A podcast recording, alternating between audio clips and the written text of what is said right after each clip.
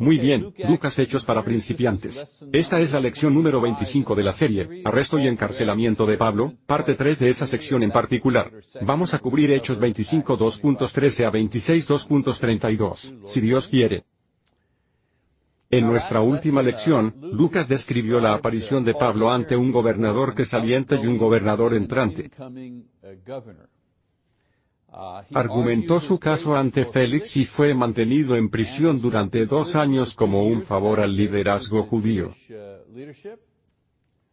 Cuando Festo se convirtió en gobernador, Pablo también apeló ante él y temiendo un ataque de los judíos, así como más tiempo de prisión, apeló este caso a César en Roma. Festus lo permitió, pero antes de su partida, Pablo debía presentar su caso ante otro gobernante. Este episodio completa la tercera sección del encarcelamiento de Pablo antes de su traslado a Roma. Y como pueden ver, nos estamos acercando al final de nuestro plan de lecciones. Así que empecemos en el capítulo 25. ¿Vamos? El versículo 13, dice, cuando habían pasado varios días, el rey Agripa y Berenice llegaron a Cesarea y presentaron sus respetos a Festus. El rey Agripa gobernaba otra provincia al norte. Con un nombre similar. Eso fue para su ciudad capital. Esa era la confusión. Estaba Cesarea junto al mar, y luego estaba Cesarea de Filipo. Cesarea junto al mar, estaba gobernada por Festo. Esa provincia de allí, y Cesarea de Filipo era gobernada por Agripa. Y eso era en la parte norte. Así que había dos gobernantes, gobernando desde ciudades con nombres similares. Un poco sobre Agripa II. Agripa II fue el último de los descendientes de Herodes en gobernar como rey. Creció en Roma. Fue entrenado en las costumbres romanas en la corte del emperador Claudio y aunque gobernó un territorio del norte, fue el que gobernó en Cesarea de Filipo más al norte. A pesar de que gobernó un territorio del norte, se le dio el cargo de los asuntos del templo en Jerusalén, y fue responsable de nombrar al sumo sacerdote, en aquellos días, las prendas para el sumo sacerdote eran mantenidas bajo llave por el gobernador, ni siquiera los sacerdotes tenían acceso a las prendas. Entonces, esa alta posición en la sociedad judía era monitoreada y supervisada por el gobernador romano en ese momento. Así que debido a su responsabilidad, Agripa, su responsabilidad en el nombramiento del sumo sacerdote y estaba a cargo del templo, de todos esos asuntos, también era entrenado en la ley y la costumbre judía y la religión. Esta puede ser una de las razones por las que Festus buscó su opinión en el caso de Pablo, ya que involucraba tanto el templo y asuntos religiosos judíos, él habrá supuesto que Agripa conocía muy bien estas cosas. Voy a traerlo. Ahora, Lucas menciona a Berenice. No nuestra Berenice, sino otra Berenice. Berenice era la hermana de Agripa. Y el rumor en ese momento era que estos dos mantenían una relación incestuosa. Como era la costumbre, Agripa y Berenice estaban visitando a Festus, el nuevo gobernante en su palacio de Cesarea junto al mar, para darle la bienvenida a su posición. Una nota interesante, una poco de historia, es que el palacio donde Festus estaba situado fue construido originalmente por el abuelo de Agripa y Berenice, Herodes el Grande, y ellos, de niños, habían jugado juntos en este edificio en particular. Entonces, pasamos al capítulo 25 de Hechos y aquí se ve una representación, un dibujo, y luego ves una foto real del sitio hoy, de cómo se ve hoy en día. Muy bien, Hechos 25, versículo 14. Como estuvieron allí muchos días, Festus presentó el caso de Pablo ante el rey diciendo, hay un hombre que fue dejado como prisionero por Félix, y cuando estaba en Jerusalén, los principales, los sacerdotes y los ancianos de los judíos presentaron cargos contra él pidiendo una sentencia de la condena en su contra. Les respondí que no era la costumbre de los romanos entregar a un hombre antes de que el acusado se encontrara con sus acusadores cara a cara, y tuviera la oportunidad de hacer su defensa contra los cargos. Así que después de que se reunieron aquí, no me retrasé, y al día siguiente tomé mi asiento en el tribunal, y ordené que el hombre fuera traído ante mí. Cuando los acusadores se pusieron de pie, empezaron a presentar cargos contra él no de los crímenes que esperaba, pero simplemente tenían algunos puntos de desacuerdo con él sobre su propia religión y sobre un hombre muerto, Jesús, el que Pablo afirmaba que estaba vivo. Yo, dudando en cuestión semejante, le pregunté si estaba dispuesto a ir a Jerusalén y allá ser juzgado de estas cosas. Pero cuando Pablo apeló para ser detenido por la decisión del emperador, ordené que lo mantuvieran en custodia hasta que lo envié a César. Entonces Agripa le dijo a Festus, yo también quisiera oír a ese hombre. Y él le dijo, mañana le oirás. Un par de cosas a tener en cuenta sobre Festus es el relato del caso de Pablo y los juicios. En primer lugar, Dice que Pablo fue dejado en prisión como si estuviera condenado por algún tipo de crimen cuando en realidad se le negó su derecho legal a la libertad por ambos, Felipe y Festo con el fin de obtener el favor de los líderes judíos. Es lo que están dejando fuera. Lo que realmente importa. Otra cosa, explica que rápidamente tuvo una audiencia para determinar su caso, pero estaba perdido porque que los cargos fueron por violaciones y desacuerdos religiosos que no suelen ser perseguidos en los tribunales romanos. En realidad lo admite, ¿de acuerdo? Entonces, lo que hace es decir que los que lo acusan ni siquiera podían proporcionar pruebas de estos crímenes religiosos y, en lugar de desestimar el caso por no ser legalmente vinculante en un tribunal romano, eligió mantener a Pablo en prisión con la esperanza de recibir un soborno para liberarlo. Una vez más, parte de la información no se ha proporcionado. Y luego, por supuesto, sí. Y luego, por supuesto, falta una más. Ya está. Y luego, por supuesto, Festus le dice a Agripa que le ofreció a Pablo una opción, de ir a juicio en Jerusalén o permanecer en prisión en el palacio de Cesarea. De nuevo, lo que se le olvidó mencionar, es que había una tercera opción. Y esa era liberar a Pablo porque sus acusadores no tenían evidencia alguna de que Pablo hubiera violado ninguna ley judía o incluso romana. Podría haberle liberado, Así que la petición de Pablo de apelar a César directamente puso a Festus en una posición difícil políticamente ya que su mala gestión de este caso lo haría quedar mal no solo con los líderes judíos que perderían la oportunidad de matar a Pablo, sino también con sus superiores en Roma, que acababan de nombrarlo para este nuevo cargo. Así que entra en esta nueva posición y pierde el balón. El primer caso que tiene como gobernador, pierde el balón. De modo que su esfuerzo de involucrar a Agripa puede haber sido un intento de encontrar una salida o de ganarse el favor de un gobernante local. Y aquí está la parte importante, un gobernante local que era muy respetado por el emperador. Agripa, recuerden que dijimos que fue entrenado, era parte de la corte en la corte de Claudio. Así que Agripa tenía un poco de poder en el cuartel general. Y entonces, Festus lo trae al caso para poder repartir un poco la culpa. Muy bien, entonces veamos a Festus presentando el caso de Pablo. Capítulo 25, versículo 23. Lucas escribe, así que, al día siguiente cuando Agripa se reunió con Berenice en medio de una gran pompa, y entró en el auditorio acompañado por los comandantes y los hombres prominentes de la ciudad, por mandato de Festo fue traído Pablo.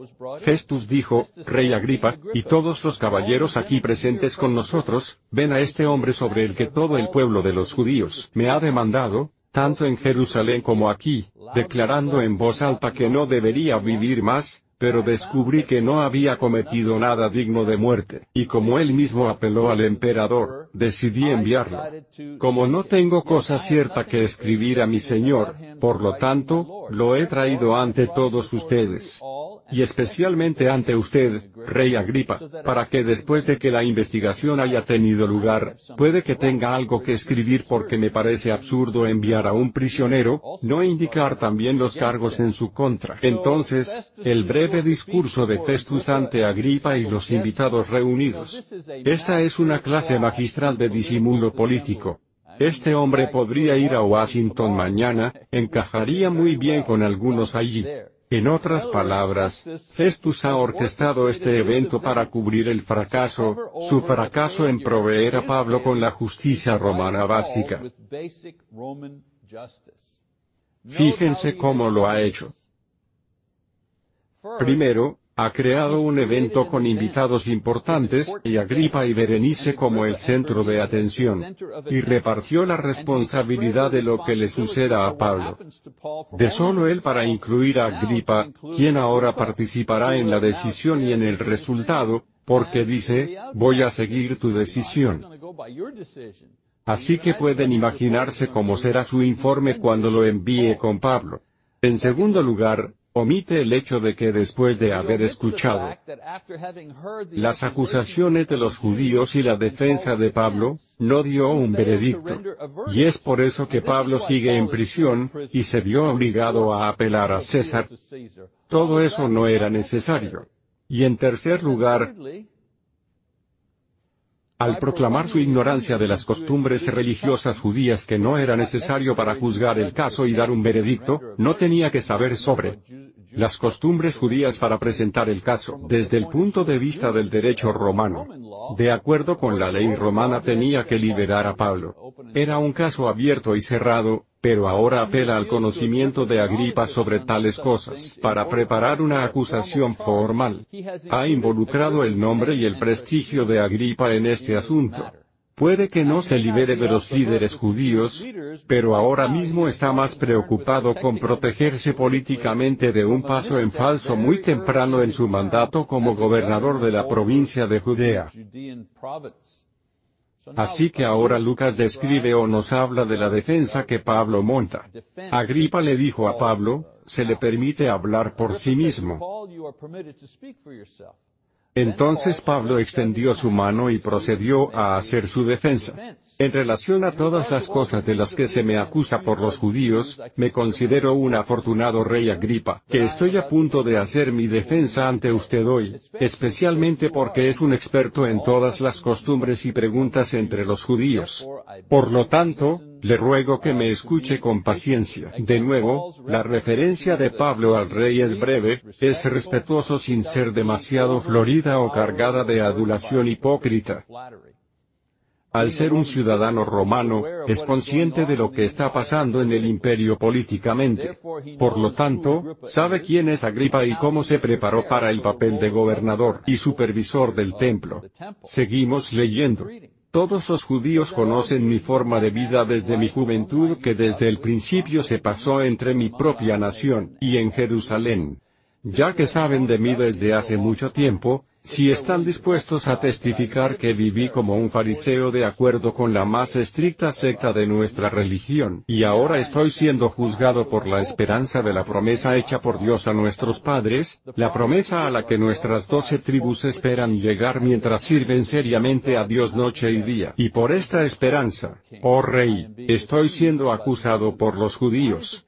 ¿Por qué se considera increíble entre ustedes si Dios resucita a los muertos? Así que Pablo resume los resultados de las tres apariciones que ha tenido ante los judíos, Félix y Festus. Que los judíos no conocían ya que vivió entre ellos como un fariseo, una posición muy respetada en esa sociedad. También menciona su ausencia de testimonio en relación con su vida pasada, y por extensión su falta de pruebas, en relación con los crímenes que pudo haber cometido. Y luego declara cuál es la base de su enojo con él y su desacuerdo religioso. La promesa de la resurrección corporal para aquellos que son fieles a Jesucristo. Dice que de esto se trata todo. La resurrección de los muertos. Algo que se le ha prometido a todos los judíos. Así que incluso cubre el lado judío al decir, ni siquiera sé por qué están enfadados. Dios ha prometido la resurrección corporal. Todos los judíos lo saben. Así que Agripa habiendo sido educado en estos asuntos de la ley, la costumbre y las enseñanzas judías sabía de la división entre los fariseos y los saduceos sobre este tema. Hemos hablado de eso en el pasado, ¿verdad? Los saduceos, los sacerdotes, solo aceptaron los primeros cinco libros de la Biblia, el Pentateuco como autoritario, como inspirado. Todo lo demás, los profetas, todo lo demás no lo aceptaron. No creían en la vida después de la muerte. Solo esta vida aquí y luego no hay nada. Eso es lo que creían. Los fariseos, por otro lado, todo el canon del Antiguo Testamento, lo aceptaron, y los profetas y espíritus y la vida después de la muerte. Así que de eso es de lo que está hablando. Este debate entre estos dos grupos. El punto de vista de Pablo es que esto es un desacuerdo sobre temas religiosos. No es un crimen digno de muerte ni para un judío o una corte romana. Incluso alega su caso por la creencia en la resurrección declarando que resucitar al hombre de la muerte. No es imposible para Dios si eligiese hacer esto, y no más allá de la capacidad del hombre creer que Dios es capaz de esto. Es tan lógico, su argumento. Incluso para alguien que no es judío, que no cree, le está diciendo al rey, es tan fantástico que Dios pueda levantar a un hombre de los muertos, que Dios tendría el poder de hacer eso, y es tan fantástico que una persona crea que Dios tiene el poder de hacer eso por ellos personalmente. Su punto es, estoy siendo acusado de muerte porque creo en esto y lo estoy promocionando. Seguimos. Verso 9. Entonces, pensé que tenía que hacer muchas cosas hostiles en nombre de Jesús de Nazaret. Y esto es justo lo que hice en Jerusalén, no solo encerré a muchos de los santos en prisiones, habiendo recibido la autoridad de los principales sacerdotes, pero también cuando se les estaba dando muerte emití mi voto en contra de ellos y castigándolos a menudo en todas las sinagogas, traté de forzarlos a blasfemar, y estando furiosamente enfurecido con ellos, seguí persiguiéndolos incluso a ciudades extranjeras. En este punto, Pablo comienza a contar su historia personal. Ahora que se ha ocupado de las acusaciones en su contra, y el hecho de que no hay ningún mérito legal en las acusaciones contra él, detalla brevemente sus ataques iniciales contra el cristianismo, y la iglesia como un celoso fariseo debidamente acusado por los líderes religiosos, los mismos líderes que quieren matarlo ahora. Y fue acusado por estas personas de destruir el propio cristianismo, y sus seguidores de las formas más despiadadas. Cuando piensas, cuando Pablo dice, yo soy el principal pecador, sus pecados, los está enumerando aquí. Los puso en la cárcel. Promovió sus ejecuciones los atacó, los sacó de las sinagogas locales, los obligó a maldecir y negar a Cristo. Los persiguió de ciudad en ciudad. Esos son pecados bastante serios. Imaginen matar, asesinar a un cristiano por su creencia. No creo que Dios vea con buenos ojos eso. Es un pecado bastante serio.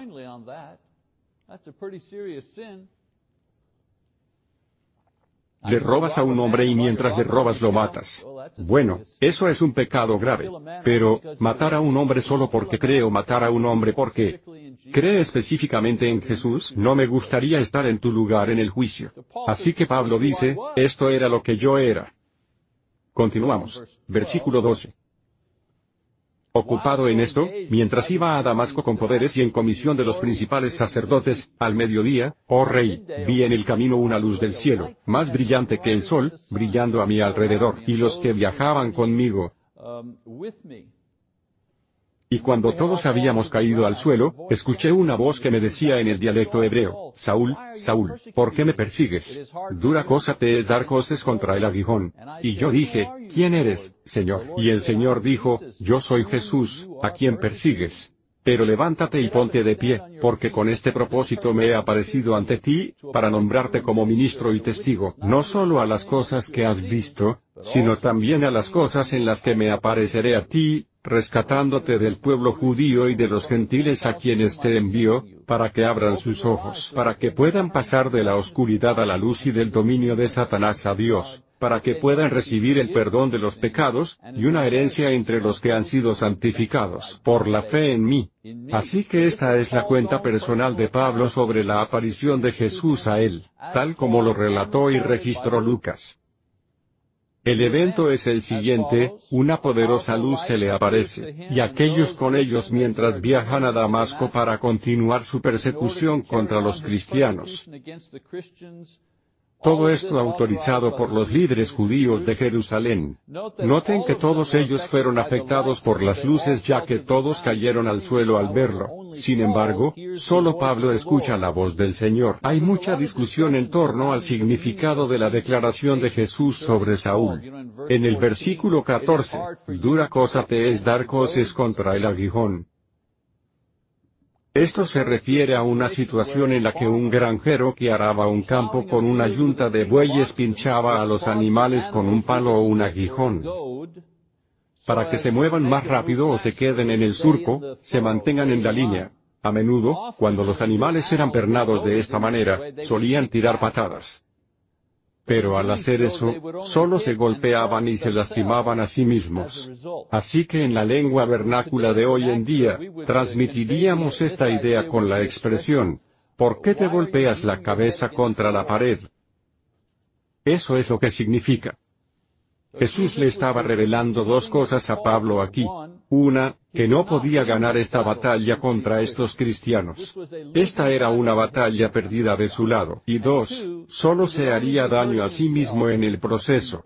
No se menciona aquí, pero las tácticas y el carácter de Pablo incluso violaron su propia fe y ley como judío devoto. Quiero decir, el judaísmo no aprueba que vaya matando cristianos y haciendo violencia contra ellos. Así que sabe por la luz que ve, y por la voz que oye que está en presencia de un ser celestial. Aún no sabe qué hacer o quién es. Así que Jesús se identifica a sí mismo, y continúa informando a Pablo sobre su futuro servicio. Se convertirá en ministro en el caso. Y en este caso un sirviente nombrado directamente para llevar a cabo las instrucciones de Jesús. Él será un testigo del Cristo resucitado, porque es Jesús resucitado quien ahora le habla y será testigo del hecho de que Jesús ha resucitado de los muertos designado para esta tarea por el mismo Jesús. Como lo fueron los otros apóstoles, y por lo tanto esta es su vocación de apóstol. También como los otros apóstoles, Jesús le dice que le va a proporcionar más instrucciones y revelaciones en el futuro. Finalmente, el Señor establece el alcance de su ministerio, que incluirá el ministerio tanto a judíos como a gentiles. En la predicación del Evangelio y, a través de éste, liberará a las personas de la ignorancia del Dios verdadero, y les concederá el perdón de los pecados y la vida eterna en el cielo. Esta es la herencia dada a los fieles cristianos. Cuando dicen la herencia, estamos hablando del cielo, de la vida eterna. Así que Jesús resume lo que Pablo recibirá, y eventualmente comenzará a hacer, pero pasarán muchos años antes de que estas tres cosas se realicen plenamente en su vida. Entonces, seguimos leyendo.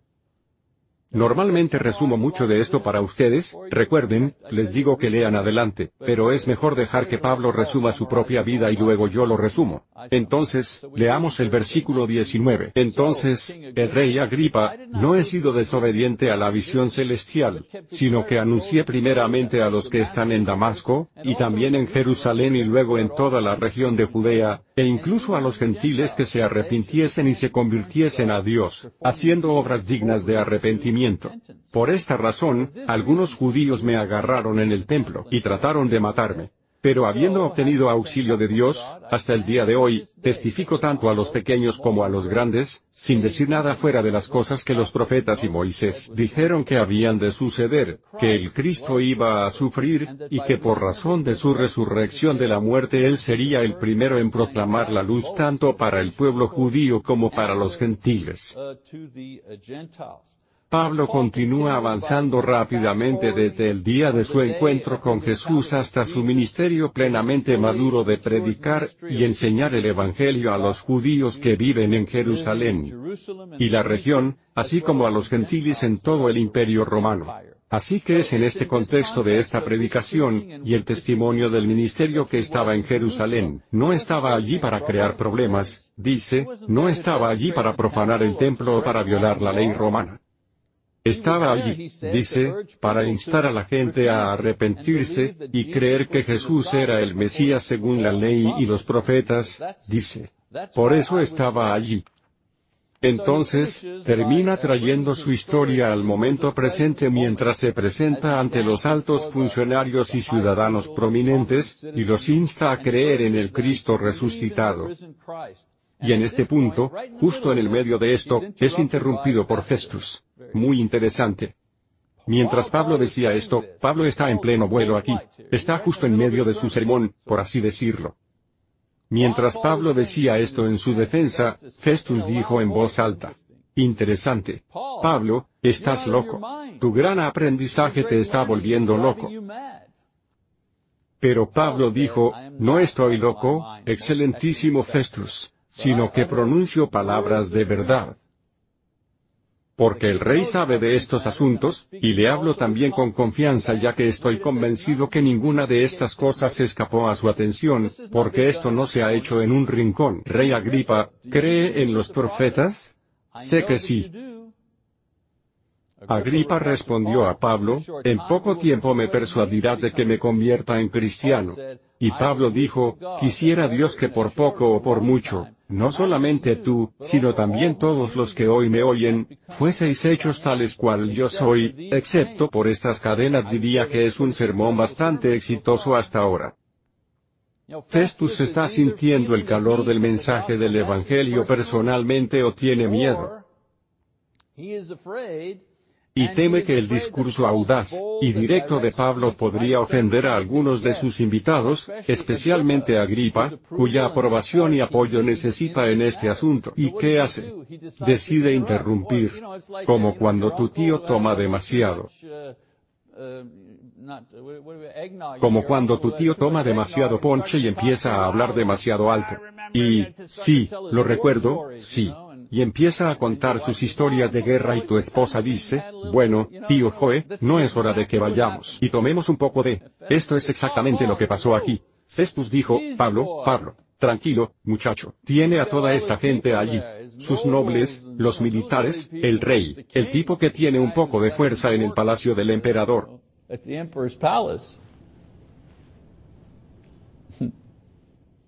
Pablo entonces sorprendentemente le responde a Festo recordándole que el rey sabe sobre Jesús, y sus enseñanzas y la cruz y los informes de testigos presenciales, de su resurrección y el subsecuente crecimiento de la iglesia.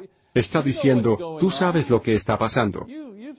Has oído hablar de la resurrección, has visto crecer a la iglesia. El punto hecho pero no dicho es que Festus junto con todos los demás allí son responsables ante el Evangelio, y se someten al juicio de Dios al no responder.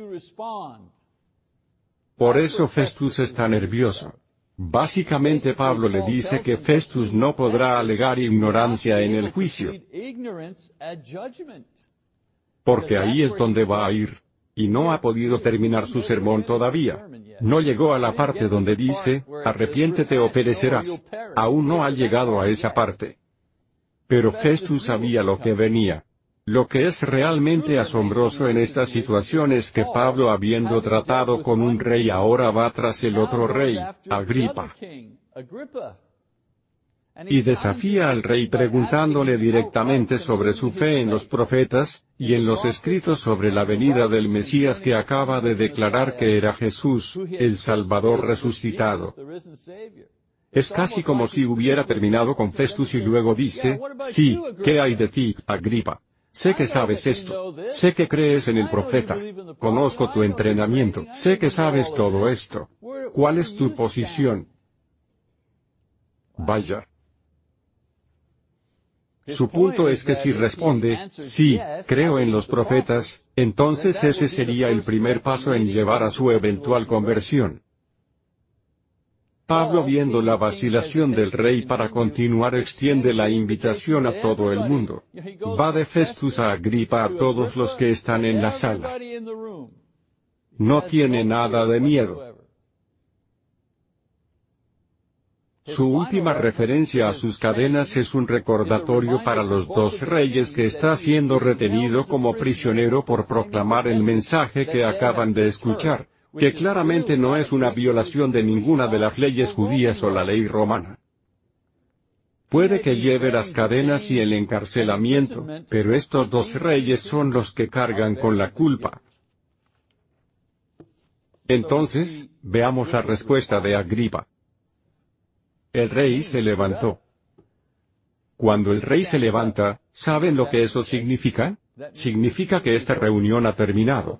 Así que el rey se levanta y el gobernador y Berenice, y los que estaban sentados con ellos, y cuando se habían hecho a un lado, empezaron a hablar entre ellos diciendo, este hombre no está haciendo nada digno de la muerte o prisión. Y Agripa le dijo a Festus, este hombre podría haber sido liberado si no hubiera apelado a César.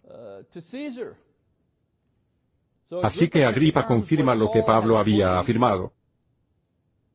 Y Festus había concluido que Pablo no era culpable de ningún crimen, pero al decir esto,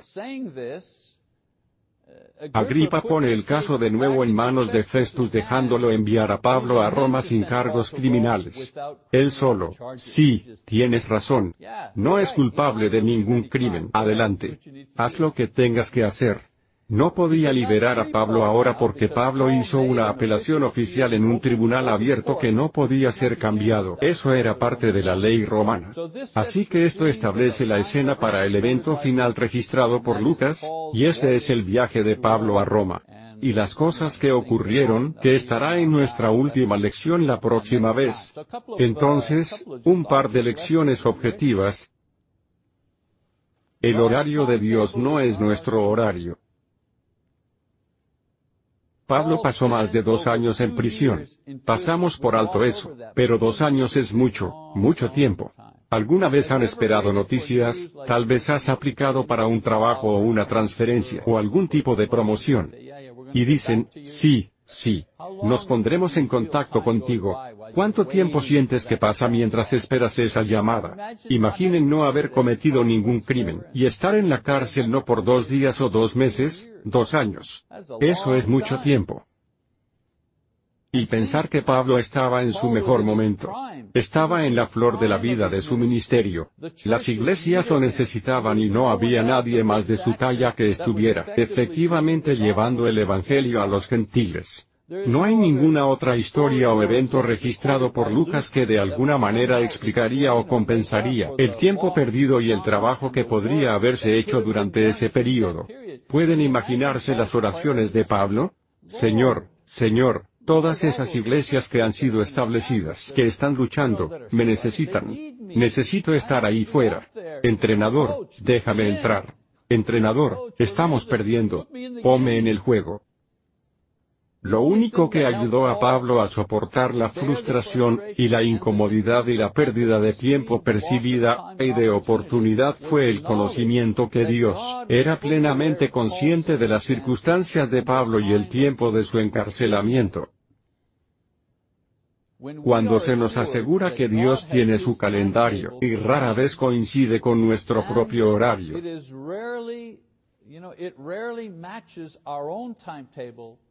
entonces podemos encontrar la paz y la aceptación en tiempos de enfermedad o fracaso, pero sobre todo los tiempos de demora donde lo único que podemos hacer es esperar. Me rompí la pierna, el doctor dijo que dos semanas en yeso. Ya han pasado dos meses y todavía me duele, y no puedo poner mi peso en ella. ¿Qué está pasando? Ese es tu horario. Cuando le dices a tus hijos, ¿cuándo vas a madurar? Ese es tu horario. Dios, ¿cuándo va a suceder esto? Ese es tu horario. Señor, ¿no he sufrido bastante? Ese es tu horario. Tenemos que entender que nuestro horario no es su horario. Cuando finalmente aceptamos eso, entonces podemos aceptar nuestra situación. No significa que no hagamos nada, no significa que no tratemos de mejorar y lo que sea, pero si somos creyentes, entonces todos estamos bajo su horario. Y tenemos que entender eso de una vez por todas. Lección número 2. Tu propia historia es tu mejor testigo de Cristo. Fíjense que Pablo no se dirigió a estas personas educadas con argumentos teológicos o una larga lista de escrituras y su cuidadosa explicación, lo cual podría haber hecho. Simplemente contó su historia. Su conversión era familiar, era sincera, era poderosa porque detallaba los cambios que sucedieron en su vida por Cristo. No todo el mundo puede dar una clase, no todo el mundo puede debatir la Biblia o debatir la doctrina con la de otro punto de vista o de otra religión. Sin embargo, todo el mundo tiene una historia sobre su conversión. Todos tienen una historia sobre su crecimiento en Cristo o alguna oración que tal vez Dios haya respondido. O alguna experiencia que hayamos tenido como cristianos. Así que tu historia es el mejor testimonio porque es verdad. Te es familiar. Es poderosa y puede ser repetida muchas veces sin perder su efecto para impactar a la gente por Cristo. Así que les digo, cuando tengan dudas, cuando sean traídos a presenciar algo, comienza por contar tu historia. Ese es tu mejor testigo, tu historia. Y tu historia tiene impacto. Tu historia tiene un significado para ti. Y tú eres la mejor persona para contar tu historia. Bien, tarea final. Hechos 27 2.1 28 2.31. Vamos a analizarla la próxima vez que estemos juntos para la clase. Muy bien, eso es todo. Muchas gracias por su atención. Se los agradezco.